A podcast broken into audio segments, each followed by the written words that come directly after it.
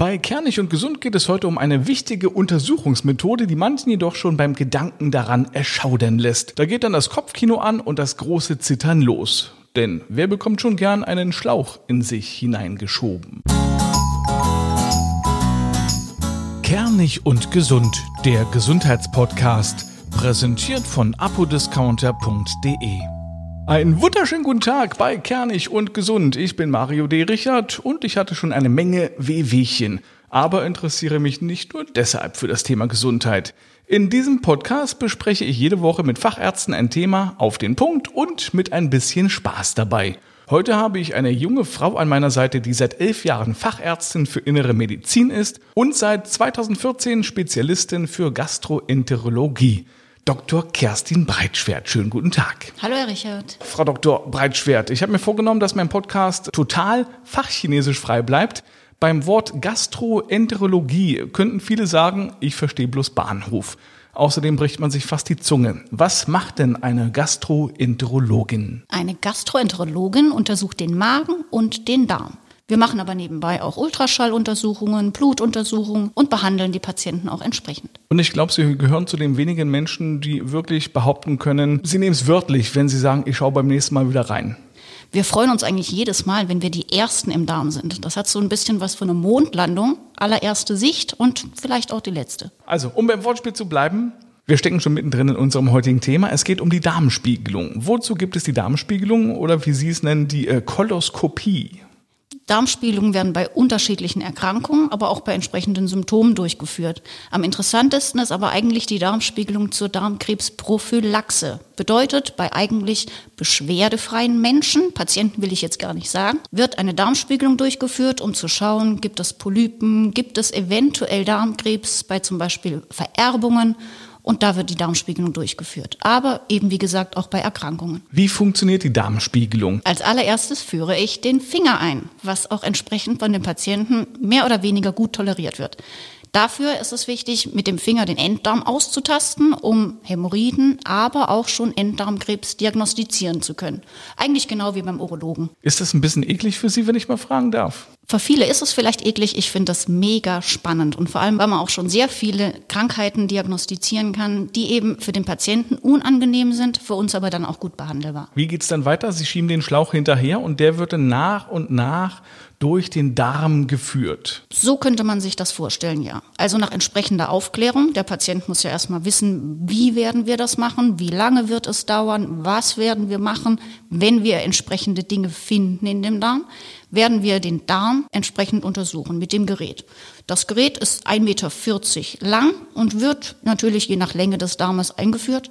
Und der hat eine Dicke dann, also dieser, dieses Koloskop? Ich sag immer so ungefähr wie mein kleiner Finger. Wie Ihr kleiner Finger? Wie mein kleiner Finger, also ein kleiner Frauenfinger. Ein kleiner Frauenfinger. Und da ist dann eine Kamera dran, mit der Sie filmen oder machen Sie Fotos? Nein, es ist so, dass vorne am Köpfchen eine Kamera sitzt und wir machen wirklich kurzfristig mehrere Fotos, dass wir eben nicht ein Video aufzeichnen müssen, sondern auch eine Dokumentation ziemlich nah am Gewebe dann auch haben. Ich muss sagen, ich hatte schon einige Darmspiegelungen hinter mir. Äh, das erste Mal vor 17 Jahren und mein Arzt meinte damals, ich bräuchte keine Narkose, also keine Kurznarkose, keine Spritze. Aber ich muss sagen, es war deutlich äh, unangenehm.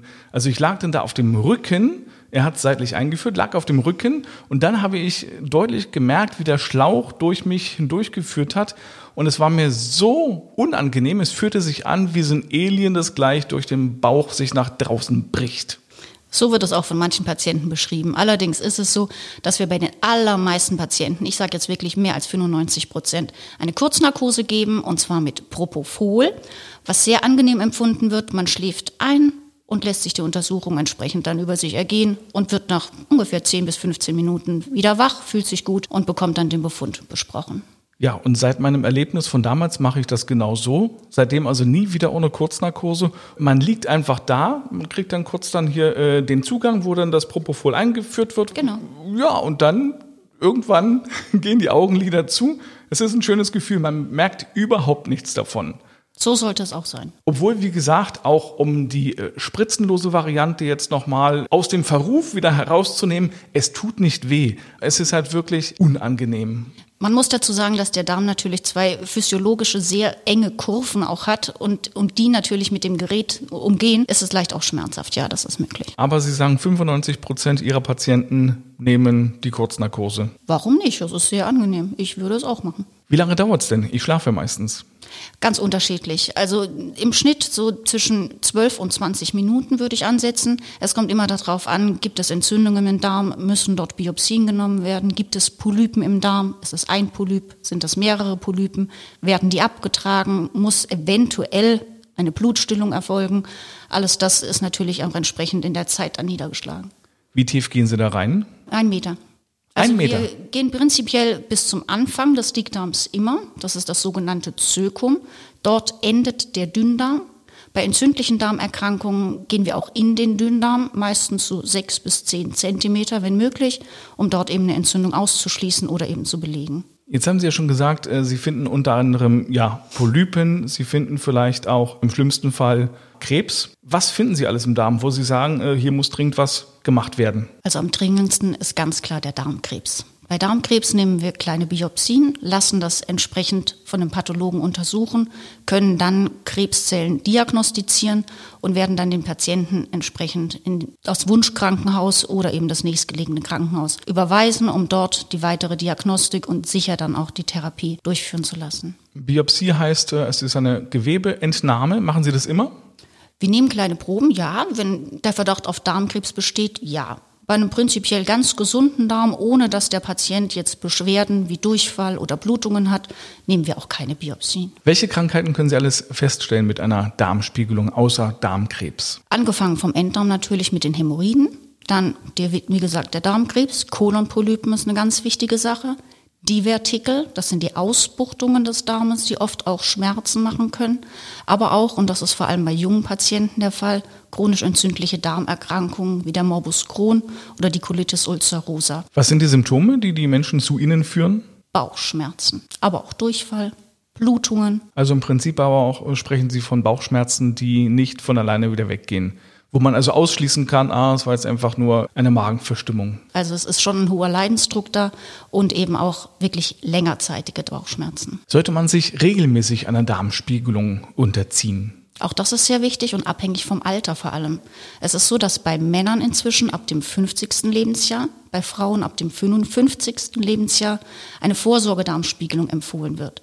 Und diese sollte, wenn alles in Ordnung ist, sprich natürlich kein Darmkrebs, aber auch keine Polypen nachweisbar sind, alle zehn Jahre wiederholt werden. Das reicht völlig aus, ja?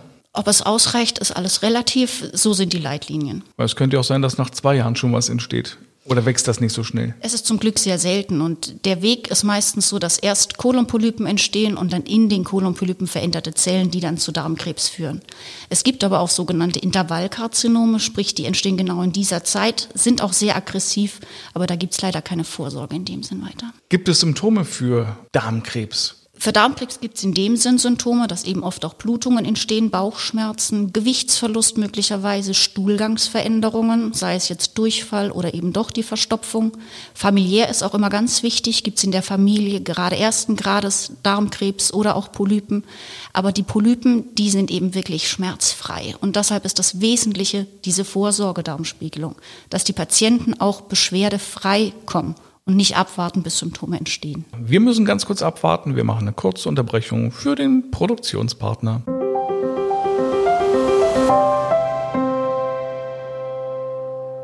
Apodiscounter.de ist der Werbepartner dieses Podcasts und hat wieder eine tolle Empfehlung parat, passend zum Thema, nämlich zum Darm. Aktive Darmbakterien sind immer wichtig, gerade wenn man Verdauungsprobleme hat. Und die findet man zum Beispiel in den Bactoflor Darmkapseln. Die bieten eine umfassende probiotische Versorgung mit einem breiten Spektrum an zehn dünn- und dickdarmspezifischen Leitkulturen in einer sehr hohen Konzentration, was ja auch immer wichtig ist. Bactoflor gibt es bei apodiscounter.de in verschiedenen Packungsgrößen zum Schnäppchenpreis. Und zu Risiken und Nebenwirkungen lesen Sie die Packungsbeilage und fragen Sie Ihren Arzt oder Apotheker.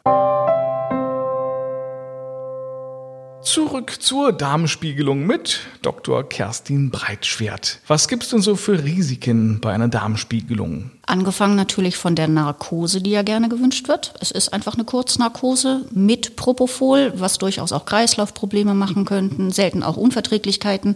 Da muss der Patient entsprechend aufgeklärt werden. Bei der Darmspiegelung selber, die ist wirklich sehr komplikationsarm. Das heißt, wir gehen immer unter Sicht nach vorne mit dieser genannten Kamera, schauen wir uns den ganzen Darm an, die Schleimhäute und wissen auch immer, wo wir sind.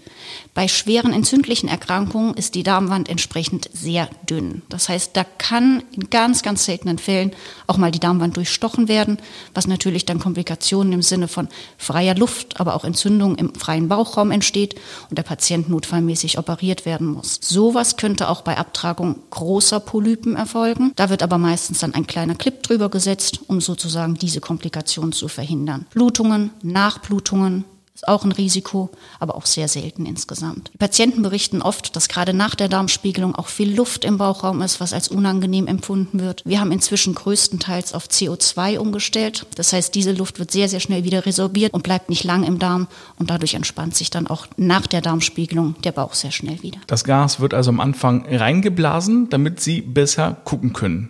Das Gas wird kontinuierlich während der ganzen Darmspiegelung, sprich während des Vorschiebens, eingeblasen, um eben das Darmlumen schön zu entfalten und jede Ecke auch gut zu sehen. Und später äh, kommt es dann von alleine wieder raus. Wir versuchen schon auf dem Rückweg auch die Luft wieder mitzunehmen, wenn wir alles gut gesehen haben, dass langsam die Luft wieder rauskommt. Aber ja, kommt dann wieder raus. Aber der Darm ist ja schön leer, also das ist keine unangenehme Luft. Das ist dann wie bei einer Luftmatratze, dass Sie nochmal auf den Bauch raufdrücken, damit es herauskommt?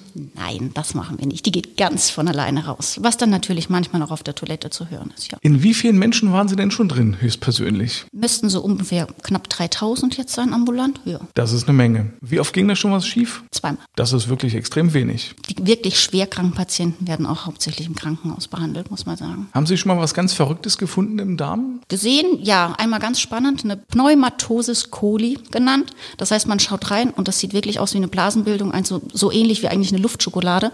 Hat jetzt keinen Krankheitswert, aber sieht sehr gruselig aus. Hm, okay, möchte man nicht unbedingt haben. Tut nicht weh.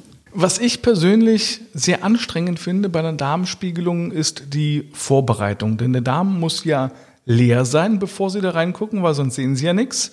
Und deshalb muss man im Vorfeld ähm, drei Liter Lösung trinken, die sehr salzig ist und bisweilen auch sehr ekelhaft, muss ich sagen. Haben Sie noch einen Tipp, wie man das am besten runterkriegt? Also ich halte mir zum Beispiel immer die Nase zu und versuche das irgendwie zu schlucken.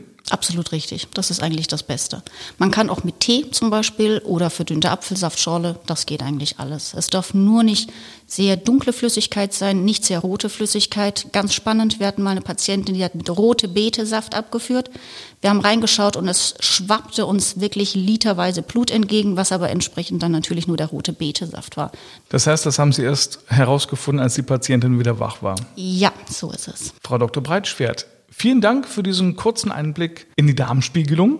Sehr gerne. Und ich hoffe, ich sehe einige von den Zuhörern zur Darmspiegelung. Das mit Sicherheit. Dann alles Gute für Sie, bleiben Sie gesund. Danke, ebenso. Und Ihnen vielen Dank fürs Zuhören, vielen Dank fürs Einschalten. Die nächste Folge gibt es dann am kommenden Mittwoch schon. Bis dahin, tschüss.